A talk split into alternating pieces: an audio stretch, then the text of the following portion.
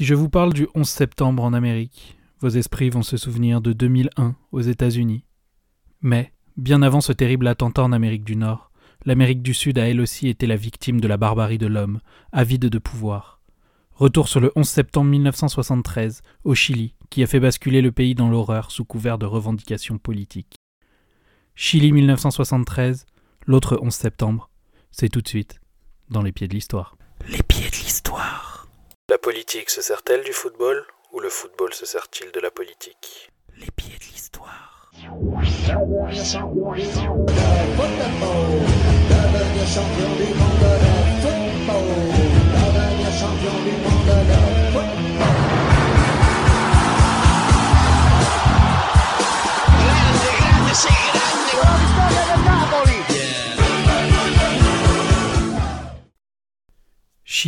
26 février 1964. Eduardo Frei, candidat démocrate chrétien, est élu à la présidence du pays avec un programme réformiste soutenu par l'Église. Pendant son mandat, ces réformes entraînent une surenchère à gauche où se développent des mouvements révolutionnaires violents d'inspiration guévariste, trotskiste ou maoïste, tel le MIR, mouvement de la gauche révolutionnaire. Salvador Allende prend la tête d'une coalition de gauche, l'Unité populaire, qui va du parti radical, centre réformiste, à cette extrême gauche révolutionnaire en passant par les communistes. Le Parti socialiste de Salvador Allende se situe lui-même plus à gauche que le Parti communiste et aspire à faire tomber le système capitaliste. Ce mouvement inquiète donc les États-Unis, symbole de ce capitalisme, qui vont se ranger du côté des adversaires du pouvoir en place ainsi que des adversaires d'Allende, le Parti national. Le 4 septembre 1970, alors que beaucoup de gens s'attendent à voir le Parti national chilien l'emporter, Allende et son alliance des partis de gauche déjouent tous les pronostics et s'imposent à la tête du pays. En l'absence de majorité absolue, Allende est arrivé en tête avec 36,3% des suffrages. La Constitution confie au Sénat le soin d'arbitrer l'élection. C'est ainsi que les sénateurs démocrates chrétiens joignent leur voix à la gauche pour valider l'élection de Salvador Allende. Ils espèrent la poursuite des réformes d'Eduardo Frei dans le respect des règles démocratiques. Pour la première fois, un marxiste accède par les urnes à la tête d'un pays d'Amérique latine. Pour l'opinion internationale, c'est un électrochoc, et en particulier dans la gauche française, où l'on se prend à rêver à l'impensable, l'établissement d'une société communiste par la voie constitutionnelle. Entre la date de l'élection présidentielle et l'intronisation d'Allende, les États-Unis cherchent dans la précipitation un moyen d'empêcher son accession au pouvoir. Attribuant la victoire d'Allende à la division du centre droit, elle-même due à l'impossibilité constitutionnelle pour Frey de se représenter immédiatement, les États-Unis réfléchissent à différentes manœuvres au travers une approche officielle, Track 1, et une approche officieuse, Track 2 qui court-circuite le ministère des Affaires étrangères auquel Nixon ne fait plus confiance. Il cherche dans un premier temps à faire désigner, par le Parlement, Alessandri, qui démissionnerait immédiatement pour que se déroulent de nouvelles élections auxquelles Frey pourrait cette fois participer, une présidence intermédiaire s'étant écoulée. La sédition au sein de l'armée chilienne est également encouragée. Le 22 octobre 1970, le chef d'état-major chilien René Schneider, susceptible de s'opposer à un coup d'État, est tué lors d'une tentative d'enlèvement ratée par des éléments séditieux menés par le général Roberto Vio, encouragé par la CIA en coordination avec le mouvement d'extrême droite Patrie et Liberté. Dans cette affaire, la CIA reconnaît différents faits sur les agissements autour de René Schneider. Trois groupes ont été contactés par la CIA et ont été informés que l'enlèvement du général René Schneider était nécessaire pour la réussite d'un coup d'État. Les contacts ont été rompus avec un groupe à cause de ses tendances extrémistes. Le second a reçu de la part de la CIA du gaz lacrymogène, trois mitraillettes et des munitions. La société américaine a encouragé le troisième groupe mais se rétracte quatre jours avant l'attaque, estimant qu'ils ne sont pas capables de mener à bien l'opération. Cependant, le général Roberto Vio passe à l'action et René Schneider est tué, laissant le champ libre à un coup d'État. Les premiers mois du nouveau président sont euphoriques. La nationalisation des mines de cuivre, engagée par le précédent président, est votée à l'unanimité. Considérant les profits exorbitants réalisés par les anciens propriétaires, les parlementaires s'abstiennent de les indemniser.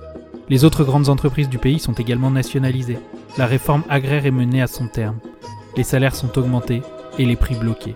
Mais ces résolutions impliquaient une forte augmentation de la production du secteur industriel et une forte augmentation de la consommation, qui n'auront pas lieu. Ajoutez à cela l'effondrement de l'escudo chilien et l'inflation galopante, le Chili et son président se trouvent dans une situation difficile. En août 1972, 150 000 commerçants manifestent dans les rues de la capitale chilienne pour protester contre l'inflation. Et le 10 octobre, la Confédération chilienne des transports paralyse le pays pour protester contre la nationalisation annoncée par le gouvernement de leur secteur d'activité. La CIA double le salaire des camionneurs qui y participent, les États-Unis étant bien décidés à tout faire pour mettre des bâtons dans les roues du marxiste Allende.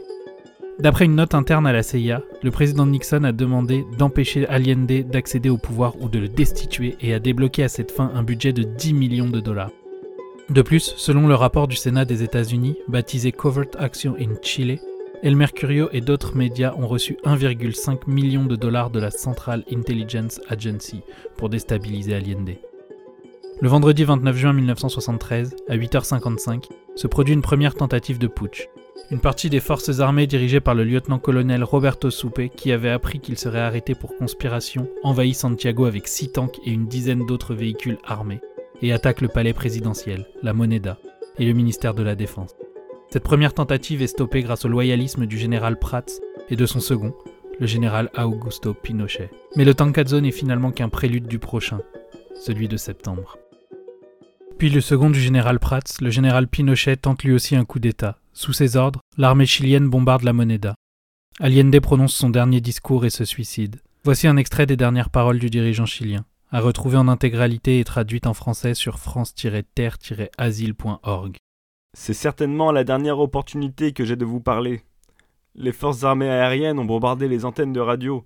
Mes paroles ne sont pas amères, mais déçues. Elles sont la punition morale pour ceux qui ont trahi le serment qu'ils firent. Soldats du Chili, commandant en chef, associé de l'amiral Merino et du général Mendoza, qui hier avait manifesté sa solidarité et sa loyauté au gouvernement et aujourd'hui s'est nommé commandant général des armées. Face à ces événements, je peux dire aux travailleurs que je ne renoncerai pas. Dans cette étape historique, je paierai par ma vie ma loyauté au peuple. Je vous dis que j'ai la certitude que la graine que l'on a confiée au peuple chilien ne pourra pas être détruite définitivement. Ils ont la force, ils pourront nous asservir, mais n'éviteront pas les procès sociaux ni avec le crime ni avec la force. Les premières semaines qui suivent sa mort sont celles de la chasse à ses soutiens, à ceux qui ont cru en Allende. La dictature s'installe au pouvoir, elle y restera près de 17 ans, touchant et divisant la société chilienne et ainsi, tout naturellement, son football. La première victime liée au football sera un symbole, le symbole du ballon rond chilien, son stade, l'Estadio Nacional. La junte militaire dissout le Congrès et toutes les réformes d'Allende sont annulées. Le pays adopte désormais une politique néolibérale soutenue par le gouvernement des États-Unis. Pinochet entreprend alors une répression brutale des opposants politiques. Dans les jours qui suivent le 11 septembre, des milliers de personnes sont arrêtées, tuées et ou torturées.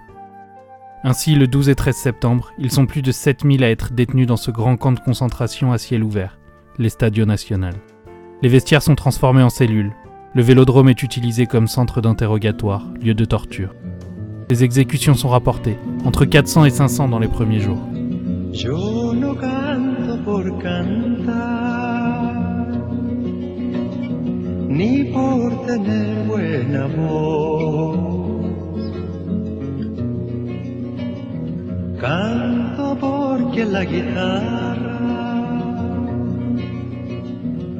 Tiene sentido y razón.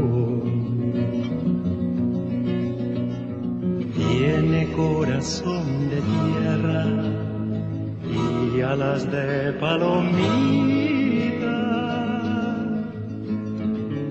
Es como el agua bendita, santigua gloria. Chaque nuit, nous entendions les cris des patriotes qui étaient tués dans la tribune est du stade. Le lendemain, les mares de sang étaient nettoyées par des tuyaux d'eau. Chaque jour, on voyait les chaussures portées par les victimes de la nuit précédente. Rapporte Pablo Antillano, opposant à Pinochet et soutien d'Allende, présent dans le stade. Tous les jours, il libérait 20, 50 personnes. Il les appelait au mégaphone. Ensuite, il leur faisait signer un document indiquant qu'ils n'avaient pas été maltraités dans le stade, bien que certains aient encore des stigmates, des tortures et coups infligés. Tout le monde signait. C'était le prix à payer, nous espérions tous entendre notre nom. Se souvient Gregorio Meno Barales. Entre le 11 septembre et le 7 novembre de la même année, ils seront environ 40 000 à passer entre les murs de ce stade. 12 000 personnes y seront internées. Habituellement terrain de jeu, lieu de joie et d'émotion, le stade devient une terre de larmes et de sang. L'armée diffuse à fond la musique des Beatles et des Rolling Stones pour couvrir les cris. Mais loin des horreurs, dans la réalité parallèle du football, la sélection chilienne se prépare à disputer un match de barrage qualificatif pour la Coupe du Monde. Pour se qualifier, le vainqueur du groupe 3 de la zone CONMEBOL doit jouer en barrage le vainqueur du groupe 9 de l'UEFA. Après avoir battu par forfait le Venezuela et affronté le Pérou sur terrain neutre à Montevideo, la Rora chilienne se qualifie. L'heure est donc venue de jouer le représentant de l'UEFA qui, comme un symbole, se nomme URSS, terre sacrée du communisme. Lorsque le coup d'État éclate, la sélection chilienne se prépare pour son voyage en Europe. Eduardo Herrera, joueur chilien de la sélection, raconte. Quand nous sommes arrivés au terrain d'entraînement, le coach Luis Alamos nous a demandé de rentrer chez nous.